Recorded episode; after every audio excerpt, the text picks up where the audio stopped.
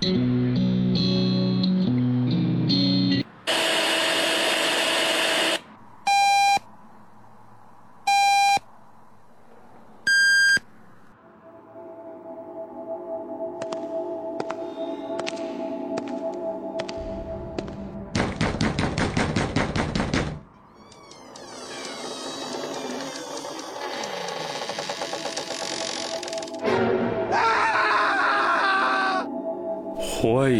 来到夜话怪谈。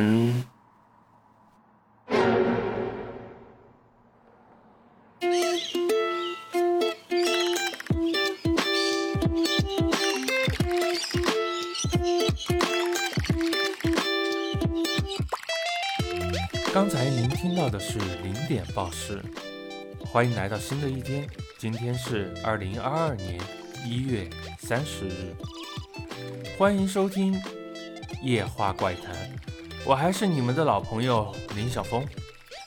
啊，距离除夕还有一天，你是否还坚持在工作岗位上？是否正在奔波于归家的途中？还是已经和家人朋友团聚？无论怎样，当你需要时，小峰总会陪伴在你身边。但作为一个怪谈节目的主播，嗯，这句话听着多少有点不太暖心。我们节目的主题也总和春节、中秋这样喜气祥和的场景，似乎有点搭不上边。那废话少说，今天我们依然会从热心听众的投稿中选出一部分来分享给大家。那么接下来，我们就进入第一个故事。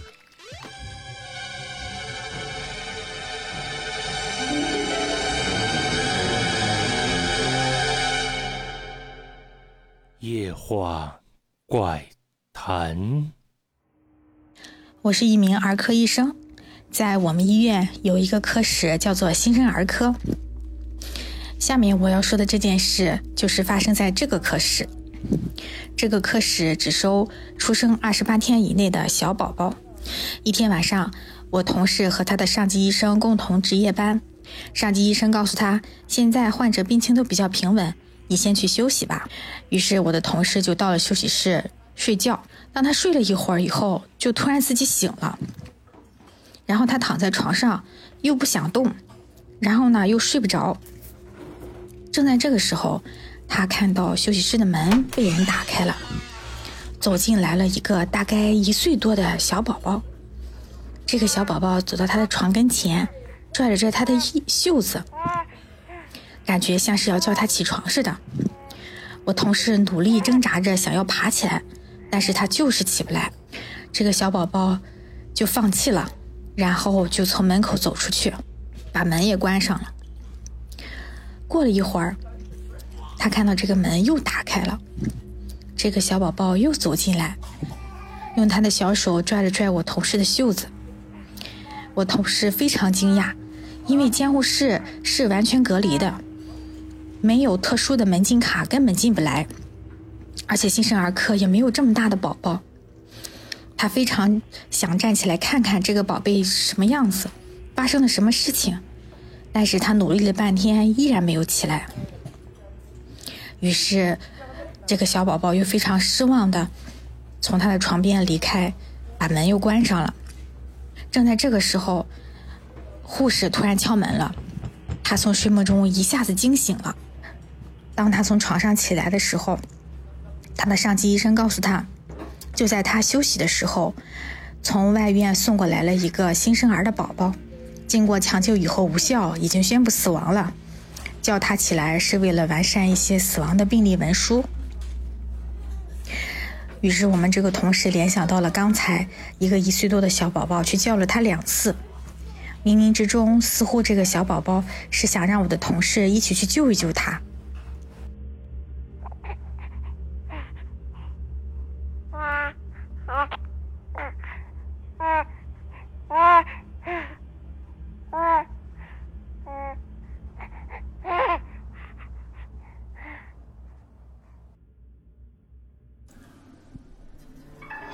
世上有成千上万个恐怖故事，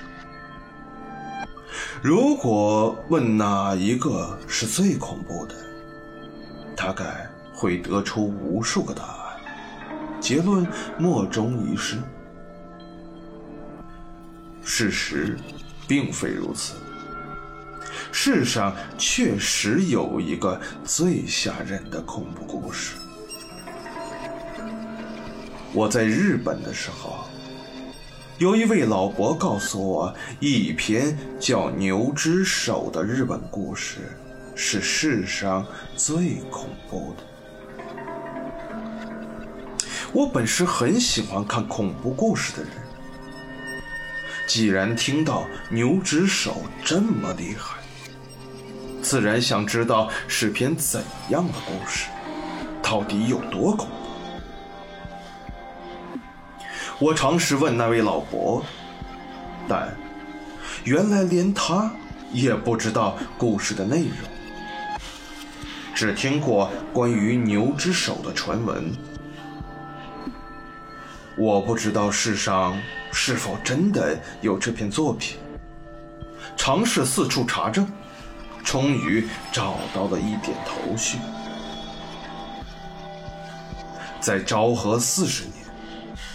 日本怪奇小说家小松左京所写的一篇名为《牛之手》的短篇小说中，曾提及牛之手这篇故事。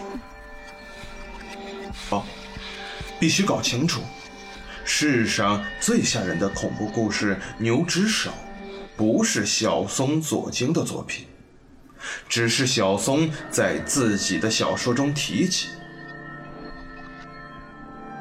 据讲，真正的《牛之手》在明治年代初期出版。由于太过恐怖，很多看过故事的人都因为刺激过度而发狂，甚至更有人就此气绝身亡，在社会上造成混乱。所以。当时的日本政府列牛头为禁书，并将市面上所剩的余书烧毁，以免流传。我怀疑事实到底有没有那么夸张。后来，在一位酷爱看书的日本朋友处得知。日本名作家简井康隆，过去也曾在自己的专栏中提及牛之手。作者说，牛之手可怕到了极点，许多知道故事内容的人已受不了个中的恐怖情节而吓死听过这个故事而仍然健在的人，已愈来愈少。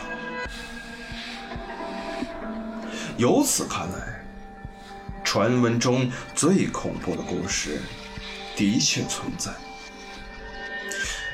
而我也开始有点担心了。牛之手，如果真的如传闻中说的那么恐怖，我是不是能够承受得了呢？我的好奇心已彻彻底底的被勾了起来。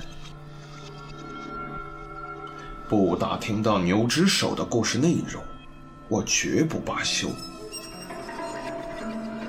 我在日本的时候，常去光顾神田一家旧书店。和老板虽然不是很相熟，但付钱买书总会闲聊几句。聊的当然是关于书的话题。那老板已经五十多岁，经营书店也超过了二十年，对书本的各种事情可说是无所不知。所以，我特地去找他打听了有关牛之手的事。可是，当我一提到牛之手这个故事的时候，老板当场变了脸色。这是我始料未及的。我进一步问他，有没有看过或听过这故事，知不知道故事内容？平日和和气气的老板竟然沉不住气了。板起脸来，叫我在他面前不要再提起有关牛之手的事。看样子，老板是听过这个故事的，但他为何有那么奇怪的反应，我不太清楚。关于牛之手，日本有不少相关的传闻。据说，在三十年前，那个年代的中学教师大多数都听过牛之手的故事。有一次，一位中学老师带领学生去旅行，在旅行车上百无聊赖，老师建议学生轮流讲恐怖故事。当全班同学都说过了，轮到老师的时候，自持胆量过人的他宣布要说牛之手的故事。学生们听见“牛之手”二字，就吓得惊呼大叫。有些学生更用力掩住自己的耳朵，避免听见。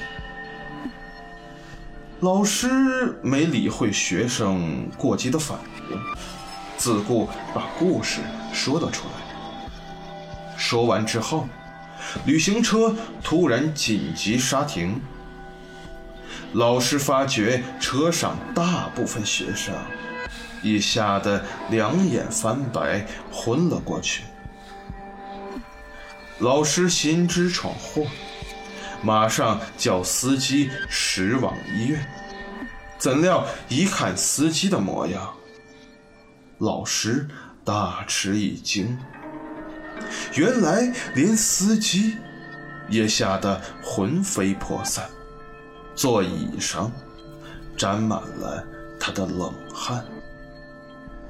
司机双手抖得不停，向老师表示无法。再继续驾驶下去了。可见牛头有多么的恐怖。之后，我尝试向各种不同背景的人打听，听了好几个版本的牛之手的故事，内容虽然恐怖，但。不至于把我吓得半死的地步，因此，我认为全都不是传闻中的真正版本。怎料有一天，一位在日本某出版社任职的朋友告诉我，他认识一位听过牛之手故事的作家。我马上要求安排见面。那位作家住在千叶，我特地乘车去拜访他。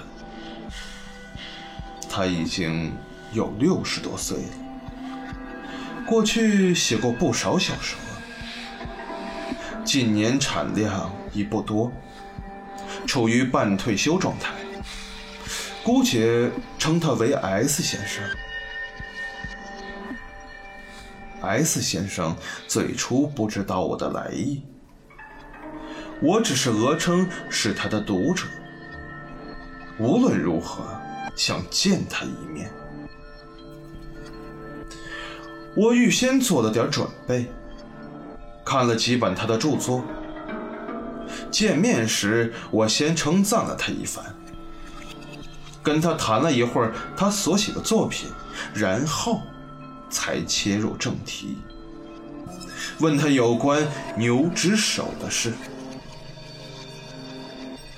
S 先生听罢，脸上露出十分凝重的神情，并反问我为何要问起那个恐怖故事。我如实告诉他，我对故事感到好奇，要见识一下何为世上最恐怖的恐怖故事。我们当时的对话必须写出来，否则难以明白 S 先生的反应。年轻人，我劝你还是别知道那个故事的内容的好。S 先生一番好意的道：“既然知道有这个故事，若不能听听。”我怎么也无法释怀呀！我说道：“我未听说这个故事的时候，心情和可是我知道了故事内容后，我就后悔了。我后悔自己听了那可怕的故事。”那阴影，一辈子也洗刷不去。我决定将故事带进棺材，从此不再向人提起故事内容。我实在连想也不愿意想起。说罢，S 先生已全身起了鸡皮疙瘩。求你，破例告诉我吧，求求你了。我诚心的祈求着他。我不妨告诉你，但听了牛之手的故事。会有不幸的事发生在你身上。S 先生仍苦口婆心的说道：“不要紧，今天无论如何也要知道故事的内容。”我已豁了出去。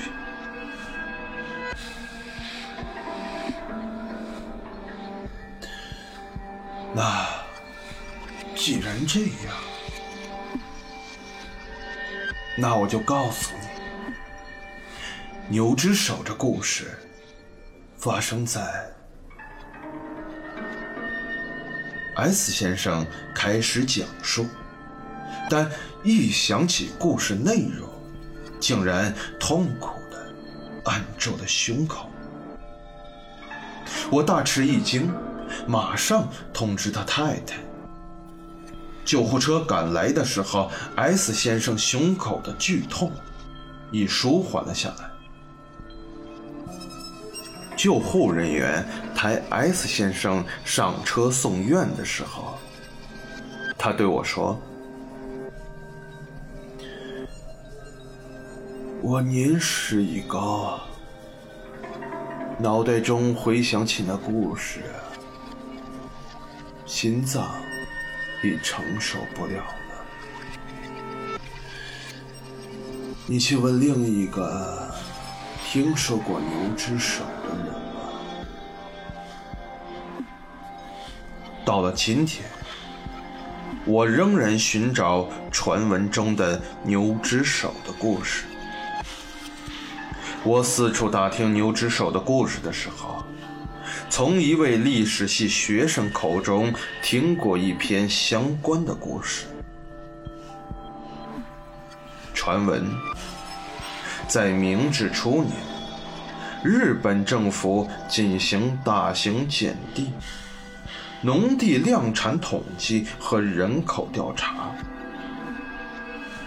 官员在东北某荒废的村落中，发现一些牛头骨和人骨埋葬在地下，他们大惑不解。起初，以为是什么祭奠仪式。为了了解真相，于是展开彻查，得出的结论是当地发生过严重的饥荒，可以吃的飞禽走兽已给村民吃光了。一天，有个头颅大得像牛头的畸形人迷路，走进了村内，村民。明知他是人类，但为了果腹，胡诌他是只牛，就把这个人活生生的打死，并再来吃掉。自己吃上了瘾，就把村里的人强行抓来，将牛头绑在他的头上，谎称说这是一只牛。便宰了，来充饥。用这种自欺欺人的做法，来降低吃人的罪恶感。村民们不想让这种不光彩的事流传开去，就大加渲染，说任何人听了牛之手，都会发生不幸。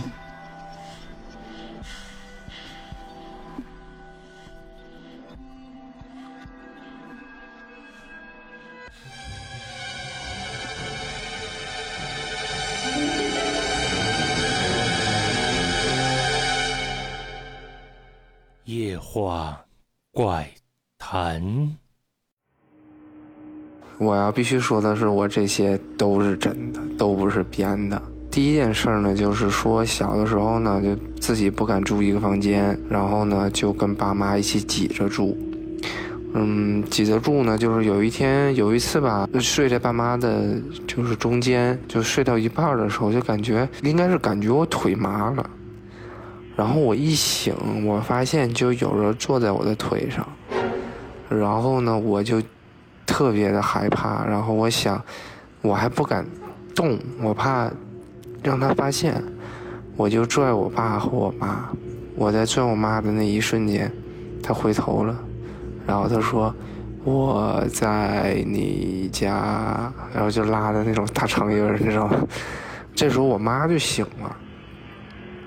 我妈一醒了，啪就坐起来了，就是类似于说你看那个电影里面主人公做噩梦了的那种感觉。然后我妈就醒了，醒了之后这个黑影就啪一下就消失，你能感觉到腿上的重量也消失了。然后消失了之后呢，就是我妈她就有一个习惯，就是说如果做噩梦了的话，会把我爸摇醒，然后给我爸讲。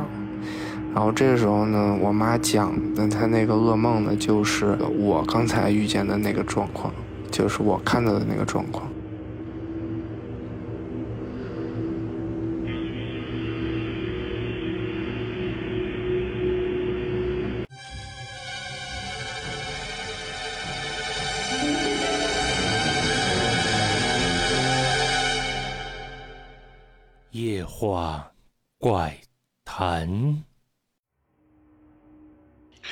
大家好，我是阿秋，今天给你们带来一个故事，名字叫《寻尸启事》。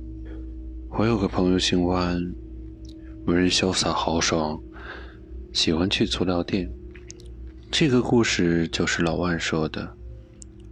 他说啊，事情发生在零九年，他在一个四川的办事处上班，当时办事处过去第三家是一家足疗店，很小。就只有两个女的，其中有个姓戴的，是老板娘，老万是她的常客。零九年的某一天，大概八点左右，老万跟几个员工正在办公室内打麻将，突然听到外面有人吵架，出去一看，吵架的正是戴姐。她正和一个穿黑西服的男子吵得不可开交。因为都是邻居，老万又是他的老主顾，他们几个就过去劝阻。一问原因，很奇怪，那个穿黑西服的是个山西人，不停用山西话骂戴姐，意思就是戴姐不做他生意，他感觉受到了羞辱。老万有点奇怪，就问戴姐：“来者就是客，人家又不偷又不抢，穿着也文质彬彬，你为什么不做他生意呢？”戴姐气鼓鼓的反复说：“别问什么原因，就是不做。”老万有点搞不明白，问戴姐：“你总要说个原因吧？”戴姐摇摇头说：“其他人都行，就他不行。”老万奇怪的问道：“人家非礼你了？”戴姐依旧气哼哼的说道：“没有。”老万扯着脖子说：“那为啥不给人家服务？有钱都不赚？”一边的黑西服看到有人给他鸣不平，就大声嚷嚷道：“各位都听见了，你们评评理，他这是不是欺负人？”老万也不能一味的埋怨戴姐，就当和事了，劝黑西服：“算了，兄弟，人家妹儿多半今天身体情况特殊，改天再来，改天他肯定帮你服务。”谁知道戴姐这时候硬邦邦的说：“改天来也不行。”这下整的老万都不知道怎么说了。只好尴尬地站在一边。黑西服听戴姐这么一说啊，当时就来气了，嚷嚷着要喊人来砸店。戴姐也不是吃干饭的，马上就要给她男朋友打电话，说要喊一车人来。眼看不可收拾，还是老万心肠好，发动周围几位大姐，有几个拉黑西服的，有几个劝戴姐的，终于把二人劝住。最后没有办法，黑西服狠狠离开。黑西服离开之后。老万多了一个心眼儿，把一个女同事叫到一边，叫她偷偷去问戴姐，今晚的事儿到底是什么原因，闹这么大动静。没多久，女同事就来了，脸色有些异常，说出一个惊悚的情况。女同事说，刚才问了戴姐，她一开始什么都不想说，后来劝了半天，戴姐叫她发誓不说出去，她发了誓，戴姐才说出来。原来那个黑西服是足疗店的老卖主。之前来过四五次，几天前他又来了小飞，在按摩的时候，戴姐在他身上发现了一样东西，看到那个东西之后，把他吓得心惊肉跳，差点没当场晕倒。当时他没吱声，把那人应付好了。但今天这人又来，他就害怕了，所以才有门口和黑西装大吵一架的事发生。老万他们听了女同事的说法，觉得奇怪，问他究竟戴姐发现了什么东西。女同事说：“说出来太恐怖，不想说。”老万和几个人一再催促，女同事这才说出了真相。戴姐告诉她，那个黑西装身上有一张寻尸启事。老万他们听女同事这么一说，纷纷吓了一跳。什么？寻尸启事？女同事说：“对，你没有听错，就是一张寻尸启事。发现地方也挺吓人。”说到这里，她随后解释道：“几天前，也就是晚上八九点钟。”黑西装过来消费，于是戴姐就过来帮黑西装按摩。此人之前来过几回，也算面熟。戴姐知道他在附近一个花鸟市场摆摊。按摩过程中，黑西装慢慢睡着了。当时也不知道怎么回事，戴姐突然发现这人的一只鞋子有些古怪，就顺手拿过来看了看。那是一只黑皮鞋，里面垫着一块红色鞋垫，鞋垫下面露出一个白色东西的一角，上面还写了几个黑色的字。他当时奇怪，心想：什么鞋垫会绣字呢？想到这里，就撩开红鞋垫，结果看到了一幅恐怖无比的画面。那鞋垫下面竟然垫了一张白纸，这白纸剪成了鞋垫的形状，而白纸上面印了一张黑白照片，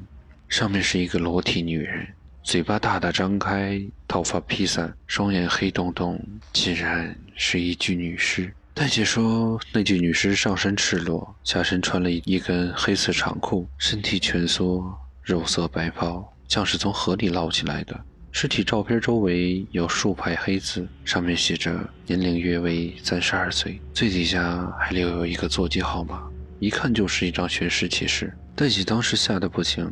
赶紧把红鞋垫盖了上去。这时，黑西装还在瞌睡。戴姐忽然感觉此人阴森可怖起来，赶紧叫来小妹替换他。等这帮人离开之后，他把此事跟小妹说了说。小梅听了之后也吓得脸上变色。二人就分析，这个山西人一定有问题，他不会无缘无故把一张寻尸启事放在鞋子里面，此人一定跟那具女尸有关系，要么是受害者的亲属，要么就是凶手也说不定。二人越说越害怕。戴姐说，她当晚就没睡好，做了整晚噩梦。第二天把此事给男朋友一说，男朋友也觉古怪，但男人家毕竟大条一些。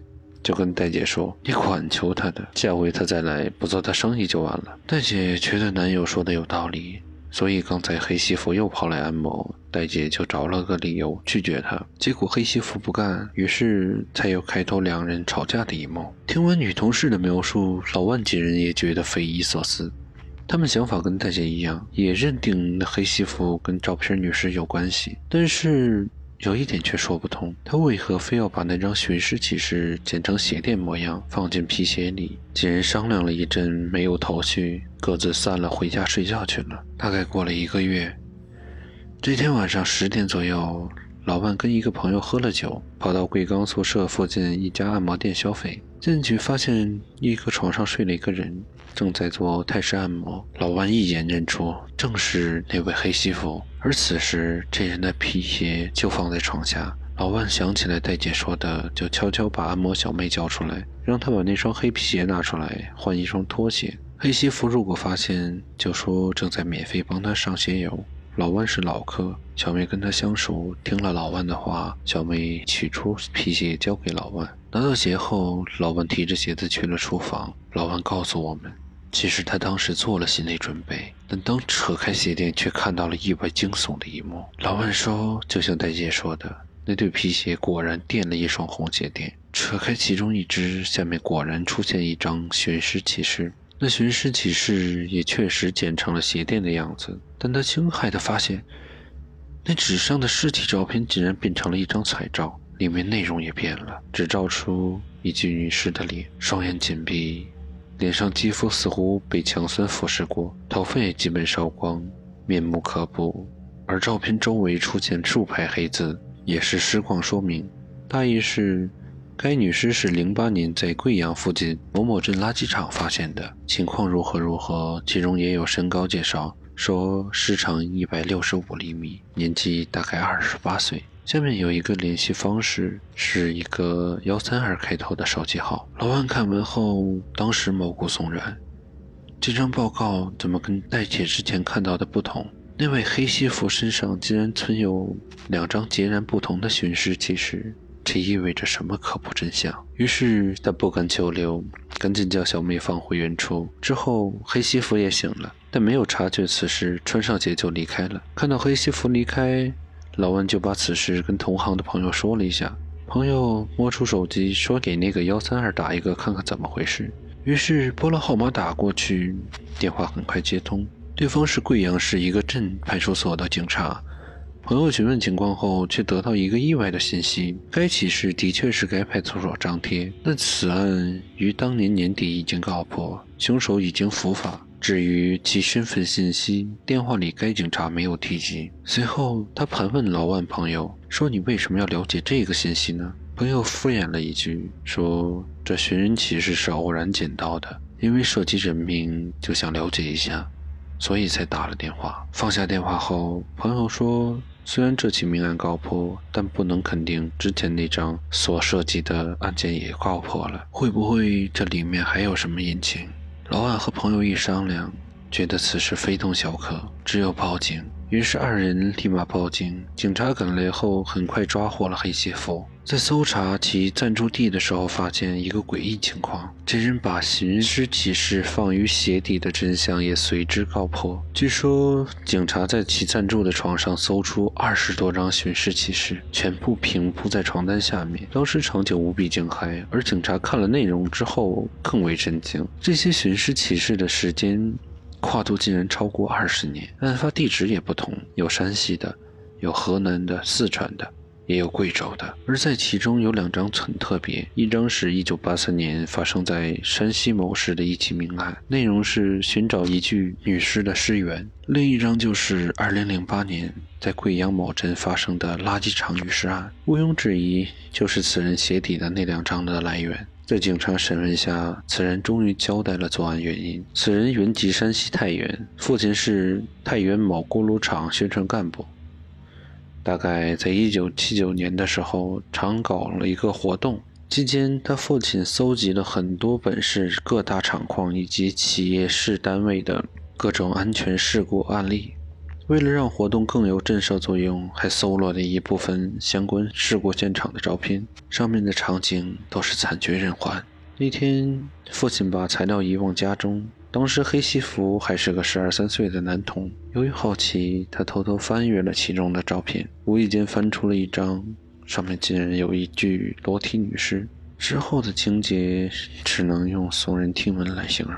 此人看过照片之后，身体竟然起了奇妙的生理反应。正惊慌间，其父亲突然回家，此人猝不及防，就把照片藏到了一只球鞋内，之后穿上鞋子去上学了。据他说，当时他那只脚踩在照片上，一开始感觉到凉悠悠的，后来在上课的时候，突然有一种极为异样的感觉，似乎踩到了一团女人的肉体，顿时让他面红耳赤。之后那种情况愈发严重，还没下课呢，他竟然坐在座位上发生了遗精，那是他这辈子第一次射精，当时感觉简直妙不可言。之后取出照片，当晚回家后不敢再放进鞋内，怕母亲换鞋垫的时候发现，就偷偷塞在床单下面的棉花垫内部。当晚睡觉过程中，在梦中他再次遗精，他当时就兴奋又害怕，不知道发生了什么事情。几天后，母亲在整理床铺时候发现了照片，便交给了孩子父亲，二人把他狠狠暴打了一顿，那顿揍的可是真够惨的。说来奇怪。从此，他对女尸照片发生了浓厚兴趣，但当时没有网络，正规渠道是无法搜集到这种照片。直到1983年，他在放学途中偶然发现一根电线杆上张贴了一张公告，上面出现了一张女尸照片，上半身赤裸。看到照片，他顿时莫名兴奋。晚上出来，偷偷把照片取走，放在了铺盖下面。当晚自不必说，又出现了那种奇诡体验，之后就一发不可收拾。他后来出外做生意，每到一地，总是到处走街串巷，就是要寻找有没有寻尸启事。这里面还有一个原因必须交代：他为什么要频繁找寻新的启事呢？因为之前旧的用的过一段时间之后，就会慢慢失去新鲜感，无法带来那。种奇妙体验。听了这件事之后，老万当时就觉得，真是大千世界无奇不有。要不是听此人亲口所述，没人相信世界上能发生如此龌龊但又奇诡的事情。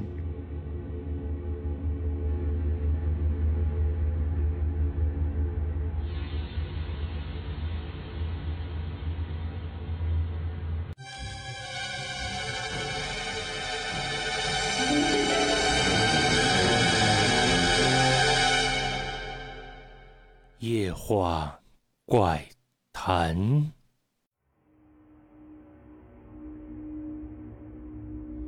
我叫方远，今年三十五岁。嗯，我要说的这件事发生在零七年夏天。我坐大巴出门，然后半路上遇到了一起车祸。我们的车被一辆卡车从山坡上给撞下来了，往下翻滚了大概有七八米。那事故还是比较严重的，嗯，那个车当时基本上已经变形了，玻璃啊、挡风啊，基本上都碎了，死了大概是七个人。就我我其实没看到 当时发生了什么，因为我当时在睡觉，就是我反应过来的时候，那个车已经开始往下翻了。我就看到那个人在车里乱飞，有些人被甩出去了，嗯，场面挺可怕的。就是后来车停下，我反应过来的时候，已经是过了一会儿了。我从车里爬出来，整个人完全都是懵的，也不知道该干什么，在车外面一个地上坐了好长时间，然后我才反应过来。我身上的包啊、包括里面的眼镜，嗯，手机，还有钱包、身份证，全都不见了。哎，包括我的鞋，因为我睡觉的时候是在踩着那个鞋，我没穿着，所以也甩飞了。然后就想应该去找这些东西，就又爬回那个车里。那当时车里还有没有出去的人？嗯，他们身上都是血，然后躺在那儿，我也不敢看到底是怎么样了，也没有能力说去帮助他们，反正就是自己小心翼翼的在找自己那些东西，尽量不去看，因为我害怕去看见他们已经，反正到最后也没找到自己的东西，嗯，结果还把脚给扎了。划了挺大的一个口子，之后就想是不是被车被甩到车外面去了，然后就去外面找。后来他那个路是一个小山坡，都是石头啊、沙子呀什么的，我找的时候脚就越来越疼，就完全走不了了。看见那个路边上有一个不知道谁的蓝色的拖鞋。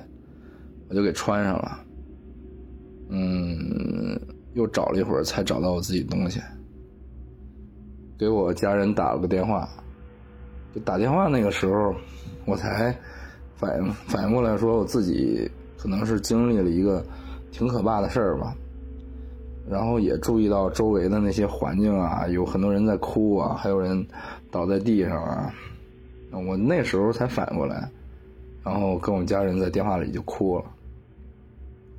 后来他们把我安排到一个县医院，嗯，条件挺一般的。我父母是第二天才赶过来的。其实那天我状态挺好的，因为我父母来了嘛，然后我也没有受太大的伤。就翻车的时候，我系着安全带呢。嗯，这个安全带真的是救了我命。嗯，带着大难不死那种侥幸感吧，我感觉我很快就能出院了。那天晚上是我父亲陪床，嗯，晚上的时候他用手机听那个评书，嗯，也就七点多吧，我听着听着就睡着了，直到半夜我突然醒过来了，我醒过来之后就看见窗边上站着一个人。我的床是靠窗子的那个位置，就那个人其实离我挺近的，一米左右吧。穿的衣服是都是那种灰不拉几的颜色，但是他脸色不对，就那种铁青铁青的。因为我我刚经历完车祸，我我那会儿就一看就知道这人是那种失血过多的那种脸色。有点像是个死人那种感觉，然后就一点一点的向我移动过来了。我当时挺害怕的，我当时发现自己叫不出来，也动不了，然后我知道是被鬼压了，因为我之前有过类似的梦魇的经历，但是这回感觉不一样，这次感觉就像你醒着，但是你动不了。嗯，我当时挺害怕的。后来他离我越来越近，然后我就身子猛一弹，一下就弹起来了，醒了。那我父亲就在旁边就看着我，他说：“你是不是做噩梦了？”我说：“嗯。”嗯，他就还开导我，他说：“你经历这些事儿以后，肯定会多多少少的出点这种问题，但是没事儿。”你别多想，就是过一段时间，他自然就会好了。我父亲他原来也是交警，后来才转到交通局工作。反正他肯定也见过类似的事儿吧，所以我我认为他说的也有很很有道理。然后我就说我要上洗手间，他就陪我一起去，因为我脚不太方便。我进了那个厕所以后，那厕所反正就是有一盏小黄灯，也不是很亮啊。我一边上厕所，就看见我自己影子，反正有点不对劲儿。嗯，怎么不对劲呢？就是那个影子边上多了一道轮廓，就有点像是有人藏在你身后，然后又没有完全藏好，然后他就露出了一个边儿。就是人对自己的影子其实很敏感的，就是如果你的影子和你不像，你会第一时间就发现这个异常。我当时就是感觉我是不是看花眼了，下意识的就歪了一下头，然后我就看见我自己影子后面又露出来半个脑袋的影子，紧接着他又藏到我的影子后面去了，就这一下，我就感觉。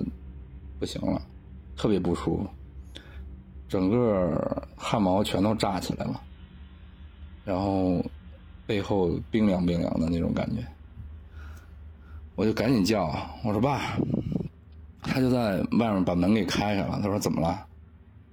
这时候我才敢回头看，嗯，当时就什么都没有了，我也没有跟他说这些事儿，没有跟我父亲说。我也不想让他觉得我自己疑神疑鬼的，但是我当时心里想的是，我晚上干脆就别睡了，就可能熬到天亮就好了。但是我回到那个床上之后，我就困得不行了，就根本没法控制自己，说不睡觉，躺在那儿没没有一分钟吧，那眼皮自己就合上了。再醒过来，就是感觉自己喘不上气来，特别憋得慌，我就醒过来了。这次一睁眼就看见有一个人站在我胸口，就是刚才那个人，他就是低着头看着我，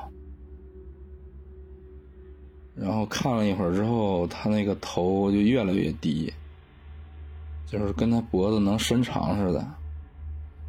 就往下降降降，最后就伸到他的膝盖附近，然后那张铁青的脸就死死的瞪着我，那个眼睛瞪得溜圆溜圆的。就这幅画面，我有的时候我一想，我还是浑身发毛。他看了我一会儿之后，他就问我，他说：“我的鞋呢？”我上不了路，都是因为你。就他的语气是那种恶狠狠的。过一会儿又说：“说我的鞋呢？我上不了路，都是因为你。”就这么一遍一遍的问。然后问了几遍之后，他可能有点不解气，就那种感觉，就开始在我胸口上跳。然后他一跳之后，我就感觉更喘不上气来了。他每跳一下，就好像把我肺了的空气都挤出去似的。跳了两三下之后，我就感觉我自己快不行了。嗯，就感觉马上就要死了。他再跳一下，我肯定就死了。但是他又跳一下，没死，但是像死了那么难受。然后他又跳，我还是感觉自己快死了，但是还没死。哎，就是那个感觉，当时太痛苦了，我都想说，你快点把我弄死吧，弄死我可能就不用再受这种罪了。我说跳了好多下，每跳一下就问我，啊，他的鞋呢？哎，说那个他上不了路都是因为我。就当时我。就感觉自己那个冷汗是一遍一遍的出，然后整个人就像是被一块大石头给压进那个床里似的，我就能听到那个床嘎吱嘎吱的，就是被压的响那种声音，我完全动不了，而且那个时候简直是太害怕了，就是也不敢动，也没法动。就这种感觉，嗯，不知道过了多长时间，他突然就说：“说你怎么不死呢？”然后在那一刻，我就突然失去意识了，整个眼前就一黑，然后心里想的是：“好，太好了，我终于可以解脱了。”嗯，大概昏迷了一天多吧。嗯，再醒的时候，我父母跟我说，说我就是间断的发烧，然后医生我一发烧，医生就给我使这个退烧药，好好几分钟之后又烧，又烧就再用退烧药，就反复的发烧。嗯，来回折腾了好几趟。后来我父亲跟我说：“他说，他说你以后千万别再穿路边的这种鞋了，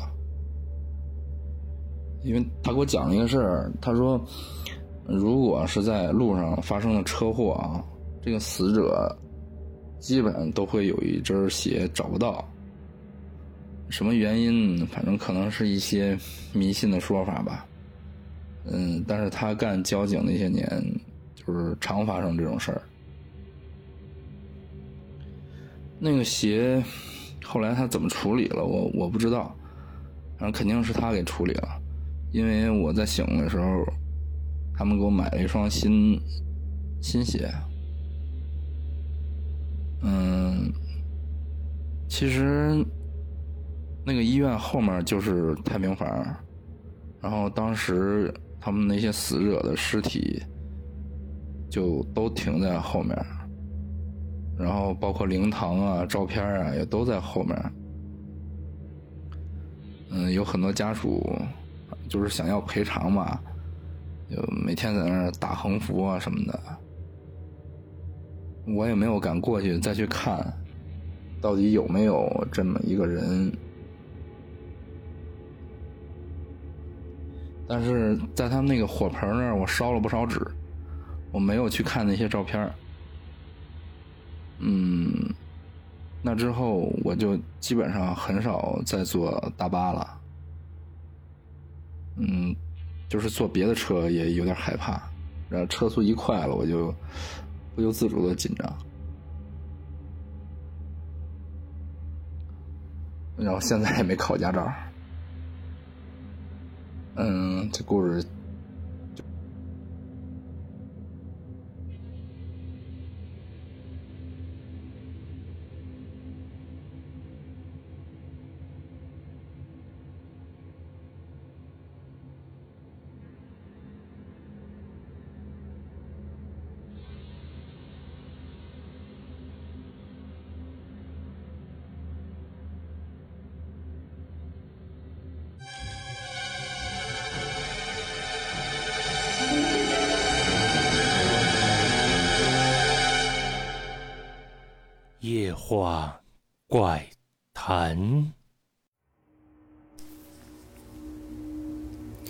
苑村，苑村本名千湖，小村坐落在江河湖沼之间。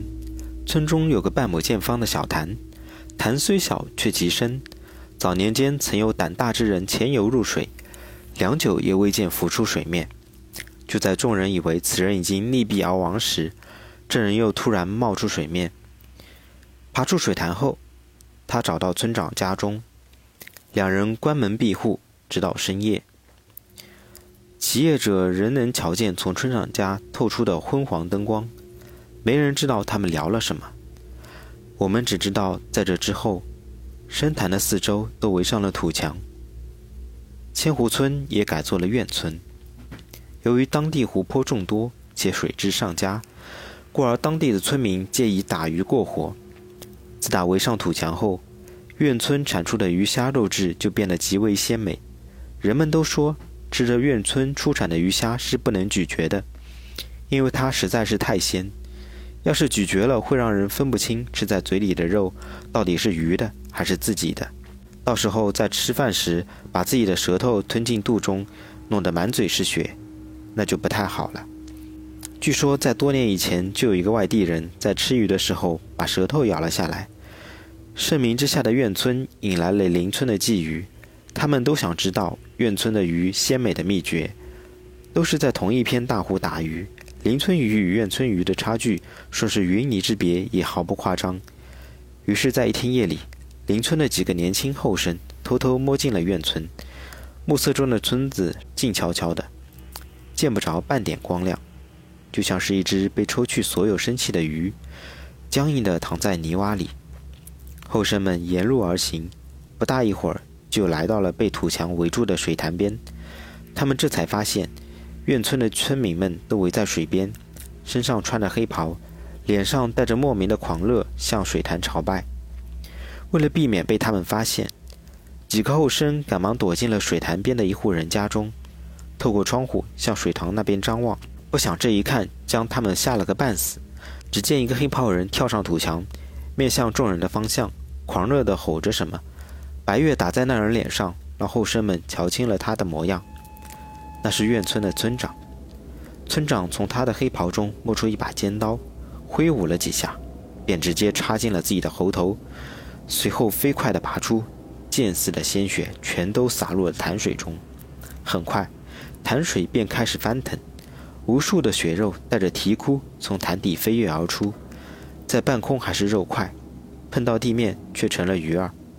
他们不住地拍打着地面，发出啪啪声。几个后生再也不敢久留，落荒地逃出了村子。第二天，他们就将此事上报给了当地政府。很快，有关部门就派来了人员封锁了院村。七天之后，那几个后生陆续发起了高烧。嘴里喃喃地念叨着胡话，没几日就长出鱼鳞，不治而亡了。